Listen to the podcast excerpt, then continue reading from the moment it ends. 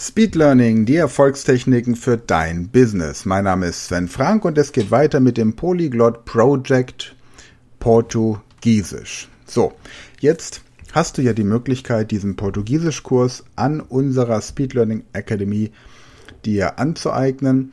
Und wir haben auch in den vergangenen Monaten mit unterschiedlichsten Sprachen die jeweiligen Möglichkeiten, die Sprache zu lernen, besprochen. Deswegen möchte ich dich hier nicht mit Wiederholungen langweilen, sondern stelle dir stattdessen jetzt in der heutigen Folge einmal die Struktur eines Portugiesisch-Trainings online vor. Wie kannst du jetzt also zum Beispiel mit deinem Sprachlernpartner, den du dir entweder über unsere Speed Learning Academy im Rahmen des Premium-Kurses buchen kannst oder natürlich auch über Hello Talk oder andere Sprachtandem-Apps.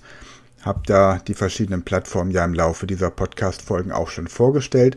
Themen, mit denen du dich einfach auseinandersetzen kannst. Vielleicht hast du auch einen Freund oder eine Freundin, die auch Portugiesisch lernen möchte oder gerade eine andere Sprache lernt und ihr das einfach miteinander kombiniert. Also was sind so typische Themen für ein Online-Training. In unserem Sprachkurs haben wir ab Lektion 3 immer Vorschläge, sodass du im Grunde genommen ähm, etwa 32 verschiedene Dialogvorlagen bei uns findest. Und hier sind jetzt ein paar Beispiele, was man da machen könnte. Zum einen Begrüßung und gegenseitige Vorstellung. Das ist klar, formell und informell anhand der tatsächlichen privaten und beruflichen Situation. Du stellst dich also vor, sagst, ob du verheiratet bist, wie viele Kinder du hast, wie sie heißen, wie alt sie sind, was jeder so macht. Und schon hast du den ersten Dialog entsprechend gemeistert. Alternativ, zweitens, telefonische Zimmerreservierung im Hotel. Du buchst nicht online, sondern du rufst an dann die Gesprächsführung beim Einchecken, Ausflugstipps erfragen und eventuell auch Mängel ansprechen, wenn irgendetwas nicht richtig funktioniert, zum Beispiel die Klimaanlage oder neue Handtücher gebraucht werden. Drittens Fragen nach dem Weg, Wegbeschreibungen, Orientierung in der Stadt. Nicht nur die Richtungen links, rechts, geradeaus, auch markante Punkte wie Kreisverkehr, Kreuzung, Ampel und entsprechend die möglichen Sehenswürdigkeiten, die es dann entsprechend zu beobachten gibt. Die Kathedrale, vielleicht das Theater, vielleicht ein Stadion, vielleicht ein Park, solche markanten Punkte. Viertens, Gespräche während einer Taxifahrt trainieren. Worüber kann man sich nicht alles mit einem Taxifahrer unterhalten? Auch da gibt es unterschiedliche Möglichkeiten.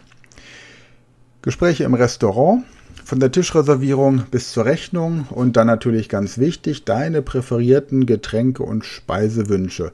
Die sollten entsprechend besprochen werden. Punkt 6. Einladung zu privaten Feiern. Geschenke, Dresscode, geeigneter Smalltalk mit anderen Gästen. Also, was könnte man schenken? Wie könnte man eine Vertrauensperson des Gastgebers fragen, womit man dem Gastgeber eine Freude machen kann? Wie nennen sich diese ganzen Kleidungsstücke, die man möglicherweise auf so einer Party anzieht oder findet und worüber möchtest du dich mit unbekannten Gästen gerne unterhalten.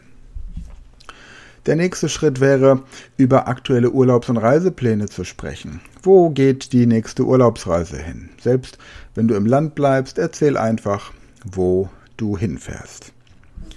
Achtens, schau dir Informationen über deinen Heimatort bei Wikipedia an. Ändere die Sprache dann ins Portugiesische und sprich über die verschiedenen Sehenswürdigkeiten in der Stadt. Berichte über das, was du dort erleben kannst. Nutze dazu das Vokabular, das du bei Wikipedia angeboten bekommst.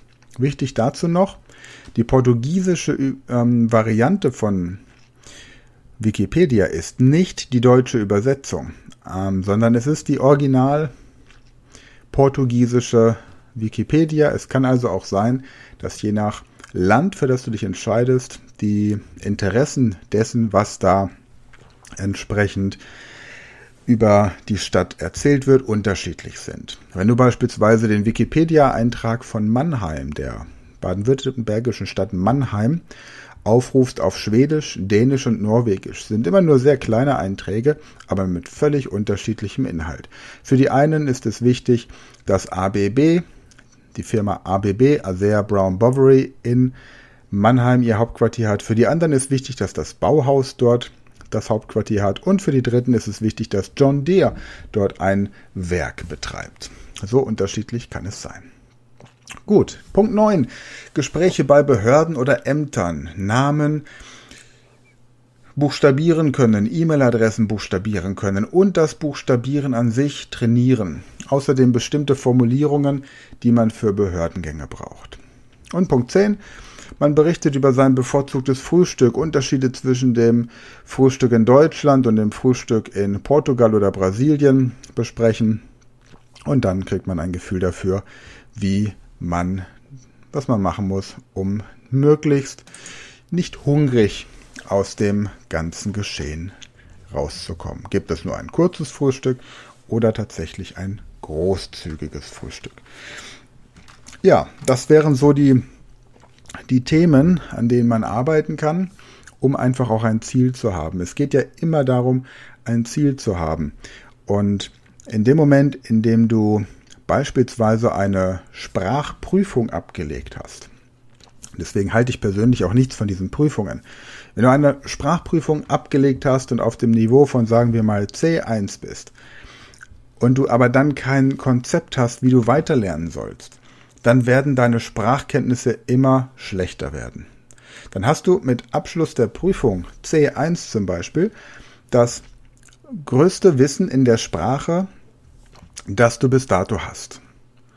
Oder wenn du Abitur machst und äh, Englisch und Französisch als Leistungskurs hast und danach die Sprache nicht mehr anwendest, dann kann es sein, dass du zehn Jahre später in einer Firma arbeitest, vielleicht die Geschäfte mit Kanada betreibt. Du könntest Englisch und Französisch gut gebrauchen, aber alles ist wieder vergessen. Natürlich nie alles, aber es fehlt einfach die Übung.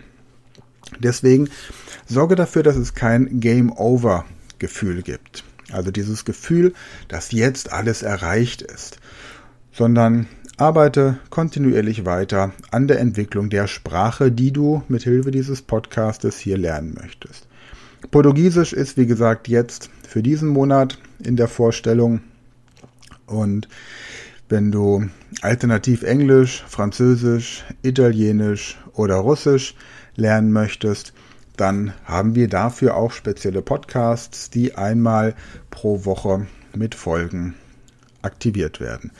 Du findest diese Podcasts einfach, wenn du bei den Podcast-Anbietern Speed Learning und dann die jeweilige Sprache eingibst, also Speed Learning Englisch, Speed Learning Französisch, Speed Learning Italienisch oder Speed Learning Russisch.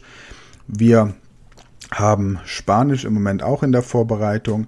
Darüber hinaus wird es noch zwei weitere Podcasts geben in zwei anderen Sprachen. Und äh, dazu kommen wir aber dann im nächsten Monat. Tja, was wäre noch zu sagen?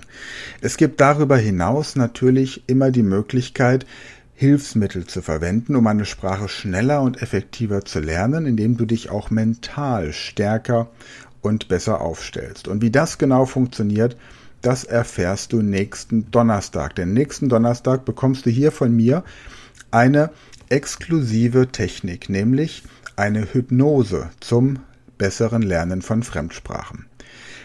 Wer unsere Sprachkurse gebucht hat, Englisch, Französisch, Spanisch, Italienisch, Russisch, Portugiesisch, ähm, was wir alles im Moment hier schon im Shop auf dem im Angebot haben, der hat ein komplettes Programm mit neun unterschiedlichen Hypnosen die das Lernen von Fremdsprachen begünstigt.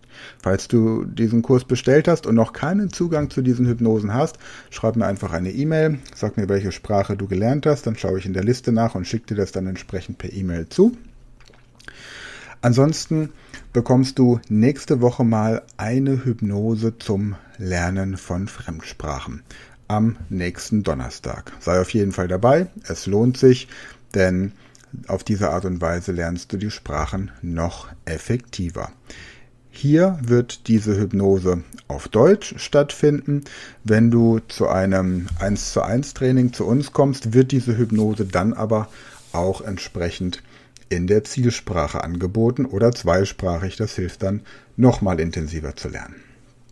Gut, am Sonntag kommt der zweite Teil des Interviews mit Marc Wallert. Da geht es um die Frage, ob es möglich ist, eine Fremdsprache zu lernen, wenn man 180 Tage als Geisel im Dschungel festgehalten wird und wie Mark das entsprechend gemeistert hat.